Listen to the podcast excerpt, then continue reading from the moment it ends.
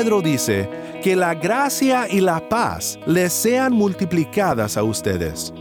Gracia y paz en un mundo lleno de incertidumbres, en un contexto hostil al cristianismo, en una vida donde es difícil de descansar y confiar en Dios, gracia y paz.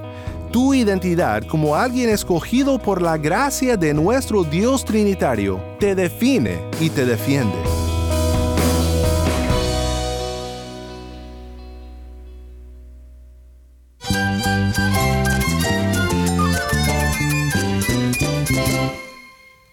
Cristo es todo para mí. Mi Salvador, mi amigo, mi guía. Cristo es mi verdad. Es nuestra guía, nuestro faro. Cristo es el Señor y Salvador. Nuestro protector, nuestro amparo, nuestra fortaleza. Es Jesús, el único que te lleva a Dios, el único camino, la verdad y la vida. No hay más ningún camino, es Jesús. Estás escuchando a El Faro de Redención, Cristo desde toda la Biblia para toda Cuba y para todo el mundo.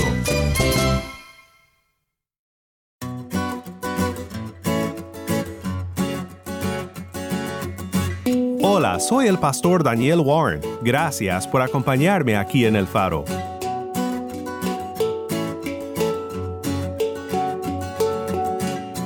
Hoy comenzamos una nueva serie. Estoy muy emocionado por comenzar juntos un estudio de cuatro semanas que hemos llamado La verdadera gracia de Dios.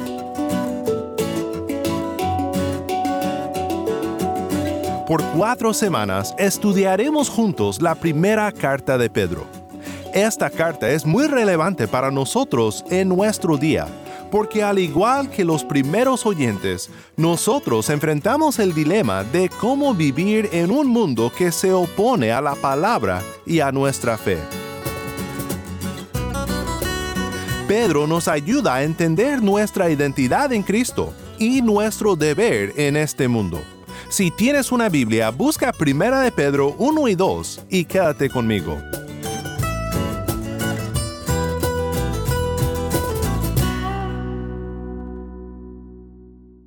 Antes de comenzar, te quiero recordar que dependemos de tu apoyo para seguir proclamando a Cristo desde toda la Biblia, no solo en Cuba, sino también en todo el mundo.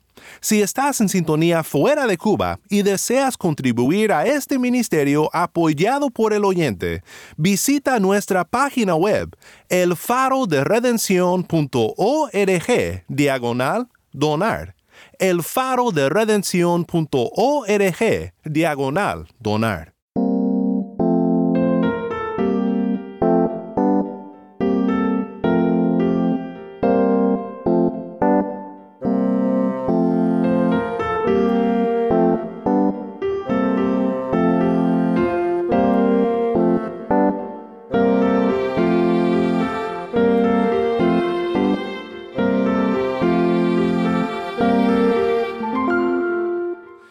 Tan despreciables que suelen parecer a la vista de los hombres, los cristianos son altamente estimados a la vista de Dios. Estas palabras de Carlos Simeón comentando sobre el pasaje que estudiaremos el día de hoy nos sirven como una buenísima introducción al libro de Primera de Pedro. ¿Alguna vez has luchado con entender quién eres como creyente en Cristo? Hay un término que se emplea en la psicología, gaslighting, que realmente no tiene traducción al español. Es un término derivado del inglés que denota una manipulación psicológica o emocional, donde un abusador repite falsedades sobre la relación o sobre alguna situación, de tal modo que al repetirlo tanto, el abusador hace que una persona llegue a dudar de su propia percepción, juicio o memoria. En términos bíblicos, podríamos decir que gaslighting es una artimaña del diablo. Nuestro enemigo se deleita en que dudemos de nuestra percepción del amor de Dios, del cuidado que tiene para con nosotros su pueblo y de nuestra salvación y muchas veces usa nuestra situación y las mentiras que nos rodean para atacarnos con su propia campaña de gaslighting. Y por eso mismo necesitamos acudir a la palabra de Dios para recordar quiénes somos por la fe en Cristo Jesús. Hoy quiero darte una introducción al libro de Primera de Pedro, el tema de nuestros estudios por cuatro semanas, y quiero que pensemos juntos en la introducción a esta carta, porque está llena de profunda doctrina que nos animará recordándonos quiénes somos en Cristo. Escuchemos juntos ahora 1 de Pedro 1, 1 y 2, mientras que Tai lee. Pedro, apóstol de Jesucristo, a los expatriados de la dispersión en el Ponto, Galacia, Capadocia, Asia y Bitinia, elegidos según el previo conocimiento de Dios Padre, por la obra santificadora del Espíritu, para obedecer a Jesucristo y ser rociados con su sangre, que la gracia y la paz les sean multiplicadas a ustedes. Gracias, Tai. Esto fue Primera de Pedro 1, 1 y 2. ¿Qué sabemos del contexto histórico de esta carta? Pues junto con la perspectiva tradicional de la carta, es mi opinión que la carta fue escrita por el apóstol Pedro, a pesar de las opiniones más modernas que ponen en duda que Pedro escribió la carta. Es muy cierto que la carta fue escrita por alguien que dominaba el idioma griego a un nivel mayor de lo que esperaríamos de un pescador de Galilea, pero este problema se resuelve cuando consideramos que muchas veces los autores del Nuevo Testamento usaban escribas para escribir el contenido que les fue inspirado por Dios. Dice Primera de Pedro 5:12, por conducto de Silvano, nuestro fiel hermano, porque así lo considero, les he escrito brevemente, exhortando y testificando que esta es la verdadera gracia de Dios. Estén firmes en ella. Dios usa tanto la personalidad del autor principal, en este caso Pedro, y el estilo del escritor, probablemente Silvano, para llegar al producto final escritura inspirada por Dios. Y este versículo, 1 de Pedro 5:12, nos define el propósito por el cual Pedro escribe la carta exhortando y testificando que esta es la verdadera gracia de Dios.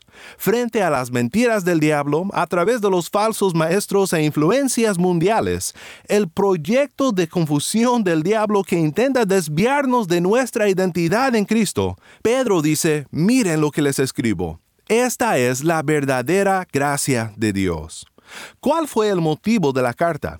Cuando se trata de las cartas del Nuevo Testamento, quizás aún más que con otros libros de la Biblia, es de mucha ayuda tratar de discernir la razón o el motivo de la carta. Entonces, ¿qué situación existía entre los destinatarios de la carta que ocasionó que fuera escrita? En el caso de esta carta, la ocasión es más general que específica. Los eruditos D.A. Carson y Doug Moo observan lo siguiente. Lo que se implica más bien es la hostilidad que los cristianos enfrentaban de la población romana en general por rehusarse a comprometerse en las costumbres cuasi religiosas que rodeaban las estructuras oficiales gubernamentales romanas, por oponerse por completo a algunas prácticas inmorales prevalecientes en su día, y por reunirse por su propia cuenta para celebrar la Santa Cena. Los cristianos eran vistos con sospecha y hostilidad. Los lectores de Primera de Pedro probablemente estaban siendo criticados, burlados y discriminados, y tal vez llevados frente a las autoridades con falsos cargos. Esta situación explica plenamente las referencias al sufrimiento en Primera de Pedro, debido a que los cristianos en todo el imperio sufrían este mismo trato. Los lectores sufrían porque seguían a Cristo y llevaban su nombre. Pues debido a este trato, a estos ataques desequilibrantes, nuestro texto de hoy sirve para centrar de nuevo a los primeros lectores y a nosotros en nuestra identidad en Cristo Jesús. Una gran palabra sobresale de la pequeña introducción de Primera de Pedro y es la palabra eclectois, de eclectos, o sea, elegidos. Si entráramos en los debates que han rodeado esta palabra en la historia de la Iglesia, no acabaríamos ni en cuatro semanas con la discusión. Pero la palabra elegidos es una de las palabras más alentadoras en toda la Biblia, y también de mucho ánimo para los creyentes a los cuales Pedro escribía, con la persecución y el sufrimiento que enfrentaban por causa de Cristo. En 1 de Pedro 1, 1 y 2 encontramos cuatro descripciones a la palabra elegidos que nos ayudarán a pensar en lo que significa ser personas que por la fe siguen a Cristo. Primero la situación de los elegidos en este mundo y luego la perspectiva celestial. Lo que quiero enfatizar en este estudio de 1 de Pedro 1, 1 y 2 es lo siguiente. Tu identidad como alguien escogido por la gracia de nuestro Dios Trinitario te define y te defiende.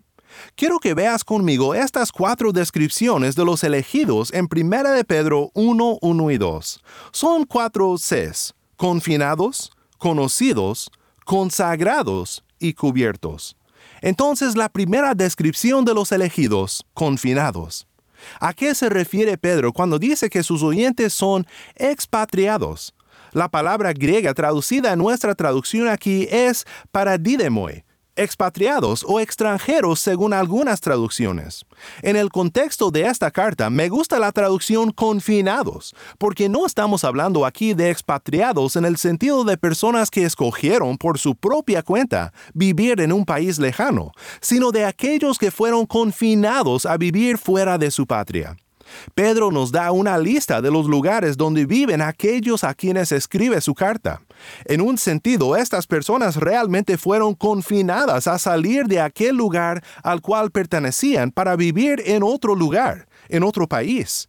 Pero la mayoría de los comentaristas aciertan que esta descripción va más allá de una lista geográfica y que esta idea de los elegidos siendo confinados a vivir como expatriados tiene un significado espiritual, haciéndole eco al estado del pueblo de Dios en el desierto en el Antiguo Testamento, o sea, forasteros, viviendo sin patria, andando en el mundo como expatriados, confinados a vivir en países lejanos, lejos de nuestro país celestial.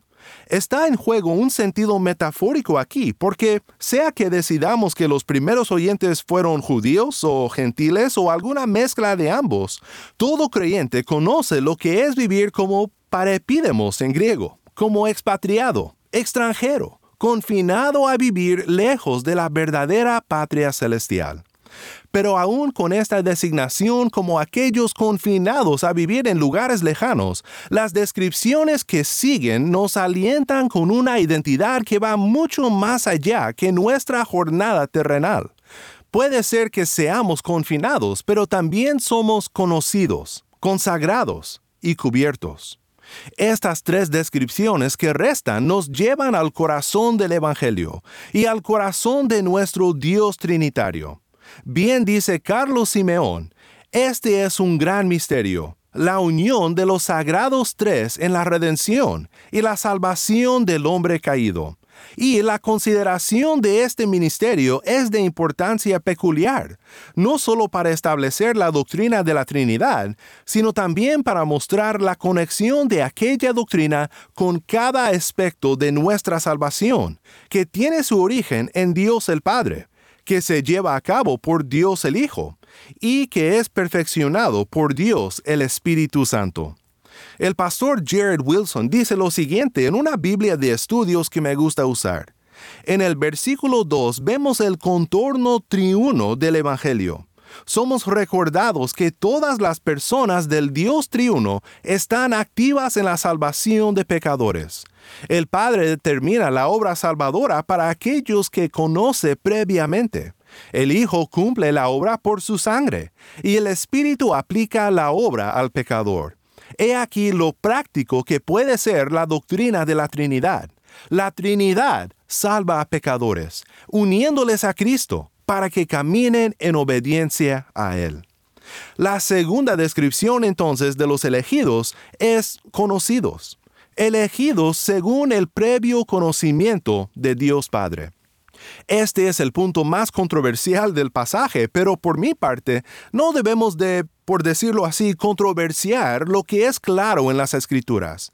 Elegidos según el previo conocimiento de Dios Padre.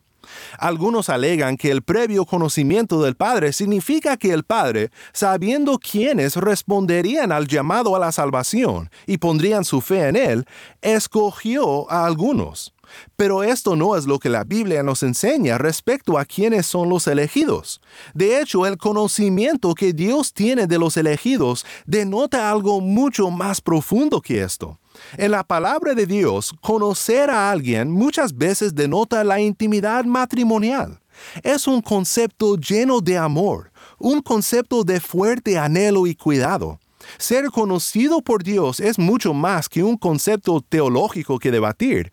Es una realidad que nos debe de conmover a adorar a Dios por su amor.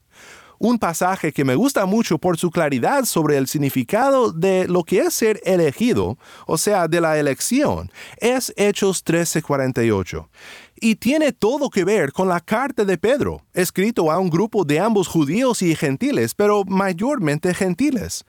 Pablo y Bernabé proclaman el Evangelio en Antioquía y muchos gentiles responden, poniendo su fe en Cristo.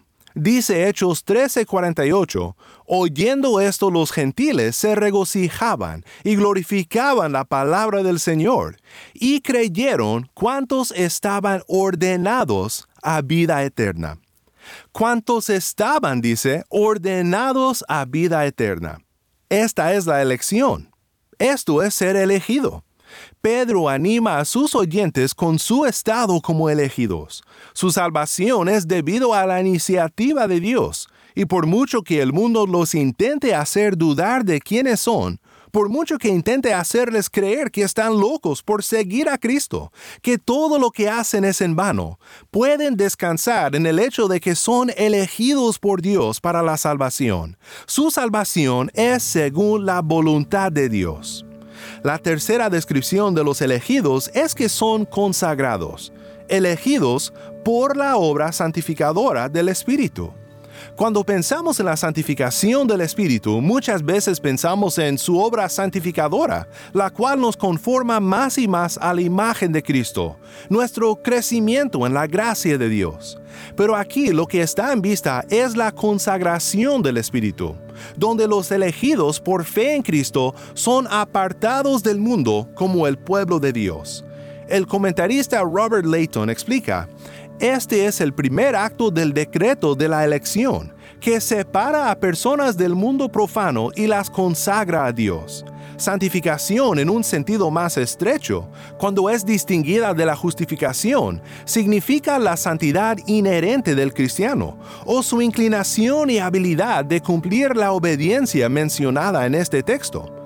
Pero aquí significa renovación personas siendo dedicadas a Dios por su Espíritu Santo, llevándoles a Él. Así que abraza a la justificación y el comienzo de la fe, por la cual el alma es justificada por la aplicación de la justicia de Jesucristo. Pues obviamente todo aquel que es consagrado en este sentido será también santificado, pero recuerda, aquí Pedro define quiénes somos por fe en Cristo. Somos los elegidos, somos los consagrados. Y por último, la cuarta descripción de los elegidos, somos cubiertos. Elegidos para obedecer a Jesucristo y ser rociados con su sangre. El trasfondo de esta descripción de los elegidos es Éxodo 24, donde dice en el versículo 3 en adelante, Moisés vino y contó al pueblo todas las palabras del Señor y todas las ordenanzas todo el pueblo respondió a una voz y dijo, haremos todas las palabras que el Señor ha dicho.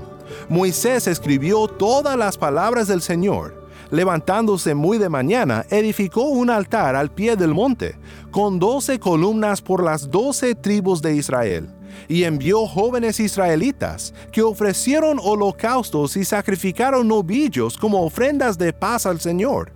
Moisés tomó la mitad de la sangre y la puso en vasijas, y la otra mitad de la sangre la roció sobre el altar.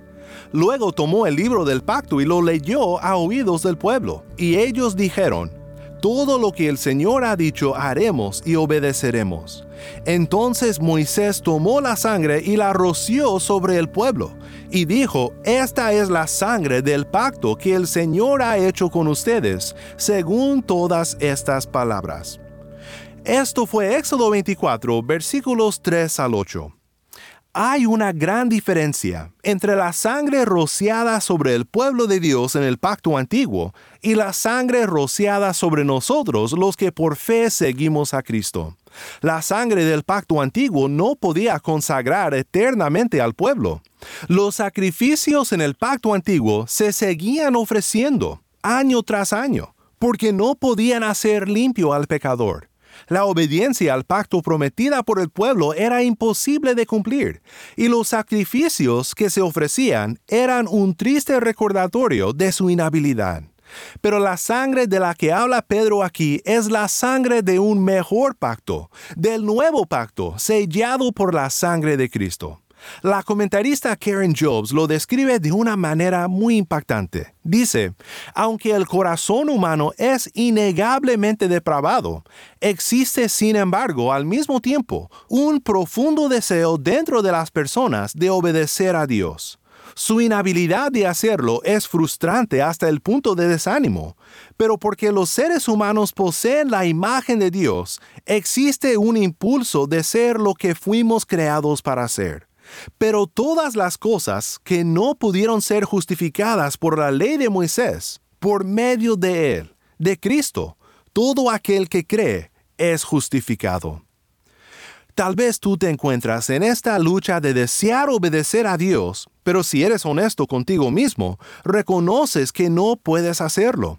Si es así, no esperes. Ven a Cristo, recibe de Él una nueva identidad.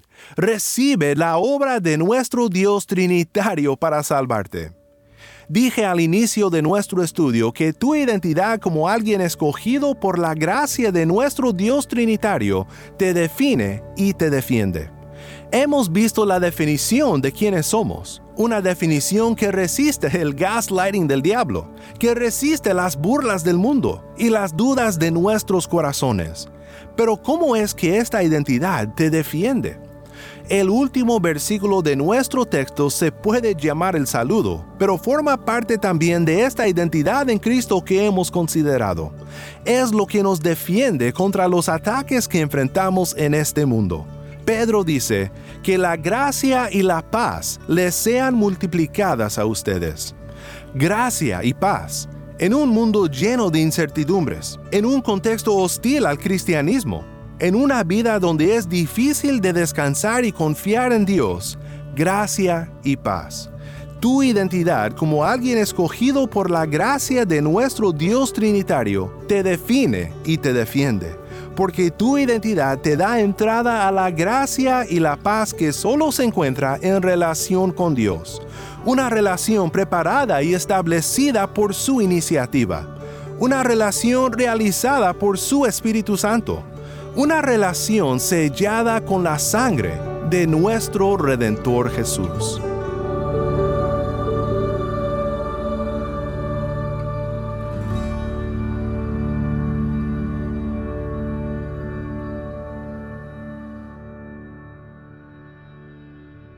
Soy el pastor Daniel Warren y esto es el faro de redención. Qué maravilloso es meditar en cómo nuestro Dios Trinitario ha hecho todo para redimirnos de nuestros pecados. Y qué necesario nos es siempre recordar nuestra identidad en Cristo. Mi anhelo es que esta serie te ayude a conocer más quién eres por fe en Jesucristo y cómo puedes vivir para su gloria en un mundo que se opone a nuestra fe. Si nos escuchas por medio del podcast y te ha gustado lo que escuchas aquí en el faro, te quiero pedir que compartas el podcast con un amigo para que más personas puedan aprender cómo toda la Biblia nos proclama el mensaje de Cristo. Visita nuestra página web elfaroderedención.org. Soy el pastor Daniel Warren te invito a que me acompañes mañana cuando, como siempre, anunciaremos las buenas nuevas de Cristo desde toda la Biblia para toda Cuba y para todo el mundo, aquí en tu programa de bendición, El Faro de Redención.